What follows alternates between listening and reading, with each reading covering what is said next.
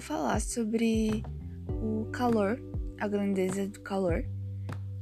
E o calor é, por definição, transferência de energia térmica entre os corpos que possuem temperaturas distintas. O calor não está diretamente relacionado com a temperatura, tampouco deve ser visto como uma nova grandeza, mas a diferença de temperatura entre os diferentes corpos gera o fluxo de energia térmica, que no caso é o calor. Essa energia térmica que passa de um corpo maior temperatura para o outro em menor temperatura. Quanto maior a temperatura de um corpo, maior seria a quantidade dessa substância em seu interior. A energia é definida como energia térmica em movimento entre partículas atômicas representa a capacidade de produzir trabalho.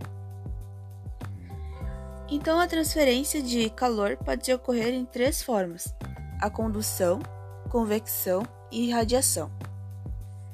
A condução é um processo de transferência de calor que ocorre principalmente nos sólidos e só acontece em meios materiais, um exemplo que acontece no nosso cotidiano é a xícara que fica aquecida quando contém café.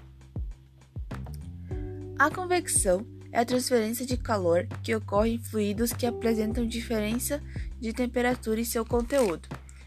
E um exemplo que acontece em nosso cotidiano é quando aquecemos uma panela no fogão. A irradiação é um dos principais processos de transferência de calor ocorrendo por meio da emissão eletromagnética, uma vez que todos os corpos que se encontram em temperaturas acima de zero absoluto emitem radiação térmica. Um exemplo do nosso cotidiano é o calor de uma fogueira ou de uma lareira. Outro tópico importante que eu vou mencionar é o isolante térmico, que é a capacidade de um material em reduzir a entrada ou saída de calor de um ambiente para o outro. Exemplos que podem ser citados é o vidro, a lã, o papel, a terra seca e a porcelana.